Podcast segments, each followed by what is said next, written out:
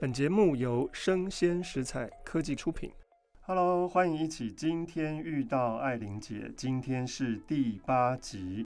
上一集我们的漂亮男孩真的征服了好多的听众，所以今天再次的邀请漂亮男孩来讨论茉莉香片。上一集我们听到了漂亮男孩说，希腊神话的某一些元素放在了聂传庆的身上啊。那这个真的非常的有趣，因为呢，我们可以看到在希腊的故事里面的这些人物的特质，确实存在在聂传庆的血液里面啊，包括恋父、恨母、恋母、恨父都有。而且聂传庆他不单单是一个男孩子，他是一个女性化的阴柔的男孩子，所以。它又有一种女性的伊底帕斯情节，哈，非常的复杂。好，我们上次提到了自恋纳西瑟斯的故事，我觉得也非常的准，因为纳西瑟斯的结局就是毁灭自我。聂传庆他也是在毁灭自我，哈，因为他踢啊揍了颜丹珠，在象征意义上，那就是他自己，因为他多么想当颜丹珠。严子叶的女儿，如果妈妈冯碧落当初嫁给严子叶的话，聂传庆他就是颜丹珠了哈。所以呢，他的揍踢颜丹珠，其实就是在毁灭他自己哈。好，哎呀，我上次唱了一首歌实在太丢脸了哈，所以一定要逼东吴的漂亮男孩唱一首歌。你觉得哪一首歌符合聂传庆的心境？如果没有，我就要点歌。一 定一定要唱歌，当然了，嗯，我们的漂亮男孩是一开口，很多女孩子就会尖叫的哦。我西城讲堂常常有这样的试验。呃，聂传庆的话，我有想过啊，就是他这么脆弱的，就玻璃心。你要唱杨林的玻璃心没有？啊、那首歌太老了，就来看有多丢脸呢？啊。真要唱哆瑞咪是不是？就哆瑞咪那个啊，对啊，我想一下，那大大概，我觉得他大概只有几段歌词很符合，嗯，但你要很清纯，因为当时杨林很清纯。可我觉得齐秦唱的比较好听。齐秦有唱过？那这首歌是齐秦写做的，对对，给给杨林的嘛。可是后来我有听过齐秦的版本。好，我们欢迎东吴漂亮男孩的版本《玻璃心》。好，在描述聂传庆。呃，我唱两句就好。爱人的心是玻璃做的，既破碎了，就难以再愈合。好了，到这边了，就这样，没有，因为后面就哆瑞咪了啊。哆瑞咪还是经典呢，大家就是要听你哆瑞咪。哆。对他带我，大概觉得就是他很脆弱，他一直他渴望爱，他经不起一句你怎么。这么像女孩子，或者说经不起，你怎么都没有朋友，或是老师骂他一句，他的整个的宇宙就毁灭。对对，就他很脆弱，真的很玻璃心。对，好，玻璃心算过关。有没有其他歌曲？再来一首。没有啊，不想不到 了。好，好，等一下想到再唱，好不好？颜丹珠她的结局是被揍了，被踢了，其实很可怜哈。那你觉不觉得颜丹珠是应该被揍的？因为颜丹珠。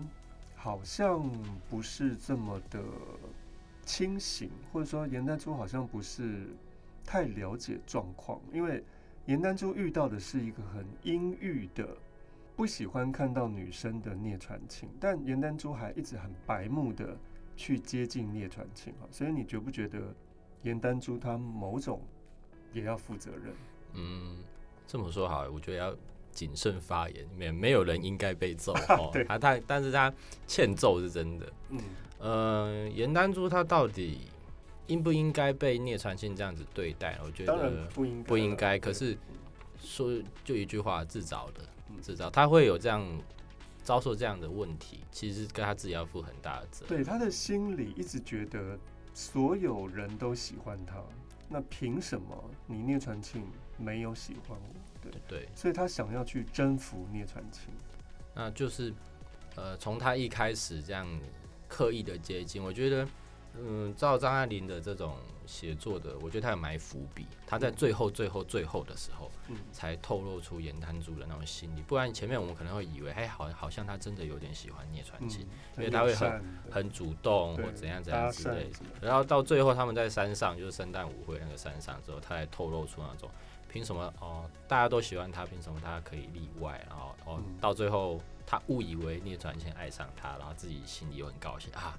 对，没你看吧，连他也是爱我的，大家都喜欢我，所以他就是一个征服全世界。如果说要这样子的话，他其实也是一个自恋。哎，对耶，他其实也是一个自恋。其实严丹珠会有一些姿态，在上课的时候有一种扭捏作态的感觉。他知道大家在看他。对对对，因为旁边很多苍蝇围绕着他。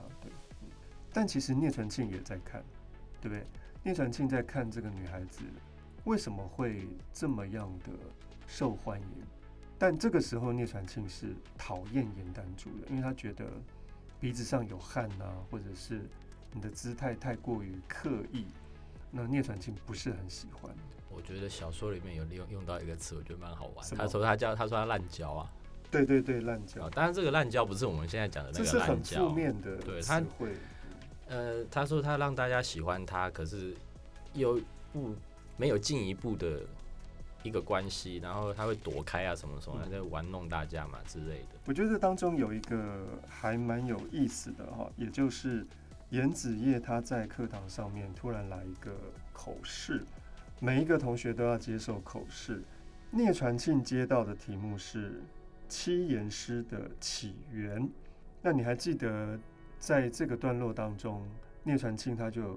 回答不出来哈，所以他就一直念那个题目：七言诗的起源，七言诗的起源，呃呃，然后他就说了一个很古怪的词汇，叫做起源诗的七言。你觉得张爱玲想表现什么？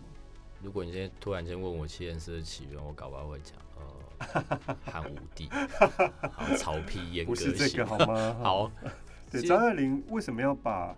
起源七言调换过来，他想表现什么？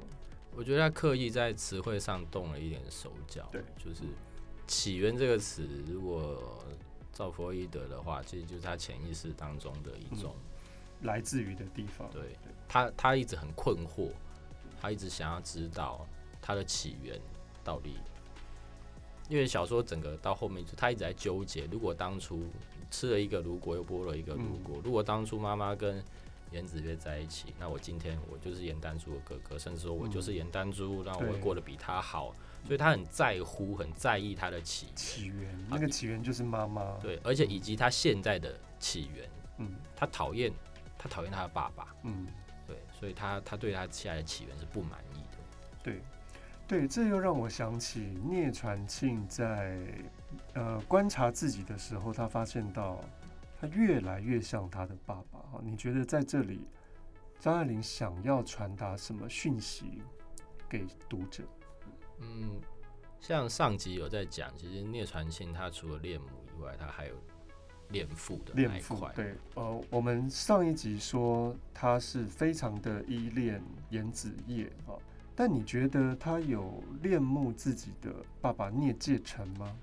你说真的要到恋慕吗？我觉得到没有到真的恋慕，可是他没有办法摆脱，就是他身为他是他父亲的儿子的这一块，因为他说他自己越来越像他父亲嘛，对不对？对，然后他他可以离开他或怎样，可是他永远摆脱不了他。对，还有就是他认同，其实他是认同他自己身上。就是聂介成他父亲的这一块基因的基因，对，嗯，越来越像自己的父亲。就是他，他再怎么样也摆脱不了自己是他儿子的这一件事实。对对，所以如果他是自恋的话，在某一个比例上面呢，那个自恋又是聂介成的基因跟血液啊，其实这也可以连到恋父那边，也就是我们说的七言诗的起源。他爸爸也占了一部分哦，所以我又想到弗洛伊德曾经有一个学说是语物，语是国语的语，误是错误的误。弗洛伊德认为语误是有意义的，它来自于你的潜意识，它不是一个随便机遇的巧合说错而已哈，它是来自于你的潜意识，但你想要把它压抑下去，所以导致了语言上面的错误。有的时候我们也会这样子，呃，说错了一个字呢，为了要求补救，在刹那之间又会说错第二个字。我记得我的学长有一次生胃病，他就住院了，很多人学弟们啊、学妹们啊就去看他，那大家也战战兢兢，因为有家长在啊。那其中有一个学弟，他想要帮学长生病的学长买饮料，所以他就想问学长说：“你要喝茶还是咖啡？”但是那个学弟因为太紧张了，他说成：“你要咖啡还是卡？”所以那个吃跟磕在瞬瞬间的调换，就非常像聂传庆。七言诗的起源，他也瞬间把这词调换过来，所以邵恩是觉得可以凸显出起源的一种矛盾复杂性之外呢，其实也是一种语物，它潜藏在他的潜意识当中的某一种对抗或者是压抑。嗯，对，因为像说，就弗洛伊德说说错话，他他的意思是说没有说错话这件事情。对。根本没有，因为什么？你藏在你潜意识里，才是你最真实的那个意思，所以自己抓不到的。对对对，所以我我想到这样讲好吗？就是有一些政治人物常常说错说错话，我都会开玩笑说，哪有说错话这件事情？你心里就是他想，你心里就是这么想的，对啊，对对对。举例，不要举例，要得罪很多人。好，我们上一集有提到聂传庆是一个自恋者哦，那自恋者通常大家会觉得。他比较难亲近，高高在上，自以为是，自以为俊美，这样，那会不会有相反的面相？你觉得，呃，张爱玲在描绘聂传庆上面有没有这种企图？呃，相对于他的自恋，如果说前面就之前提到过自恋，它是弗洛伊德一个蛮重要的学说嘛，论自恋嘛。对。然后我想到另外还有一个精神学家也是。我发现弗洛伊德很好玩，嗯，就是所有跟他曾经好过的人，最后都会跟他吵架，像是荣格啊，学生，然后阿德勒，对，我要讲的就是阿德勒，阿德勒好像前一阵子在台湾还蛮有名的，就是对他书很卖，对对对，什么被讨厌的勇气什么之类，其实阿德勒他重重要的学说就是自卑，对，自卑感，自卑感，那自卑跟自恋它有一定的那种依存的关系，那我觉得张爱玲她蛮刻意的是。她没有把聂传庆塑造成一个自恋到最后变自大的那种，她反而是把他限缩在自恋以及自卑的这一个框框里面。如果是从自卑去看的话，自卑到最后他会有一个补偿作用，嗯，就是会有产生优越感，也就是朝着自大的那个方向走。可是很好玩，聂传庆没有，对，他完全看不出来，他完完全全没有自大，就是优越感的出现，他反而是极度的自卑，极度的压低自己。大概从哪些段落我们可以看出他的自卑感？自卑感的话，他没有朋友，对，尤其他跟严丹珠在比较的时候，对，他那个自卑感他都输，就大输，对，那个对照组啊，对，因为严丹珠又健康，聂传庆像个生病的人一样，哦，干干的、白白的这样。那严丹珠也许成绩也比较好，哦，严丹珠好像也比较快乐，所以。比什么聂传庆都觉得他输了，而且严丹珠有父亲的爱，对，有那个萧条的美的父亲，那就一百分了。像他在课堂上，就是刚刚讲七言诗的那一段，他的那个台词不就是说啊，冯碧落，呃，严丹珠夫人的孩子看着冯碧落的孩子，然后再被什么嘲笑啊之类的，他那个比较心理就是完完全全就展露无遗。对，所以他一个，他是一个。极度自卑，自卑到就是，反正我就是，反正我就烂，我就比不过人家，然后对，但是最后却给严丹珠一个重击，这是自卑的一个最后的发泄，我觉得是自卑者力图要突破困境的没有办法的一个抉择，因为他一定要想要跑开这样的局限啊，但可惜最后还是跑不了。好，这个故事呢，有人说聂传庆是张爱玲的弟弟张子静的化身。张子静比张爱玲小一岁啊，从小呢也是被爸爸打到大，甚至于张子静的有一只耳朵跟聂传庆一样是被爸爸打聋的。所以呢，你可以想见张子静跟父亲张廷仲之间也是处于一种非常紧张的状态啊。那据我读小团圆的印象，张爱玲好像有把张子静描写成为是妈妈跟一个意大利教歌剧的老师所生的，所以张子静会带有混血的成分。其实我们在散文当中也可以看到，张爱玲常常在描述她的弟弟张子静的睫毛非常的长，跟一般的汉人不太一样。他似乎有一种混血或是外国人的睫毛特别长的特质，所以有人就会跟张子静小的时候的张子静说：“哎呀，你的睫毛借我戴一天好不好？你睫毛这么漂亮，这么长哦。”那张子静就会哭，因为她觉得大人好像要真的把她的漂亮睫毛拿走。好，那这个是张子静的一个改写吧，我觉得带有非常浓重的张子静的味道。好，其他还有没有什么绍恩觉得可以讨论的？像刚刚老师提到张子静的话，我觉得《茉莉香片》某种程度上，张爱玲她其实把她自己自身家庭家族的那个东西，当然因为本身，嗯、呃，小说家多多少少会把自己融在他的作品里面，可是像张爱玲这种，我觉得太明显了，就是。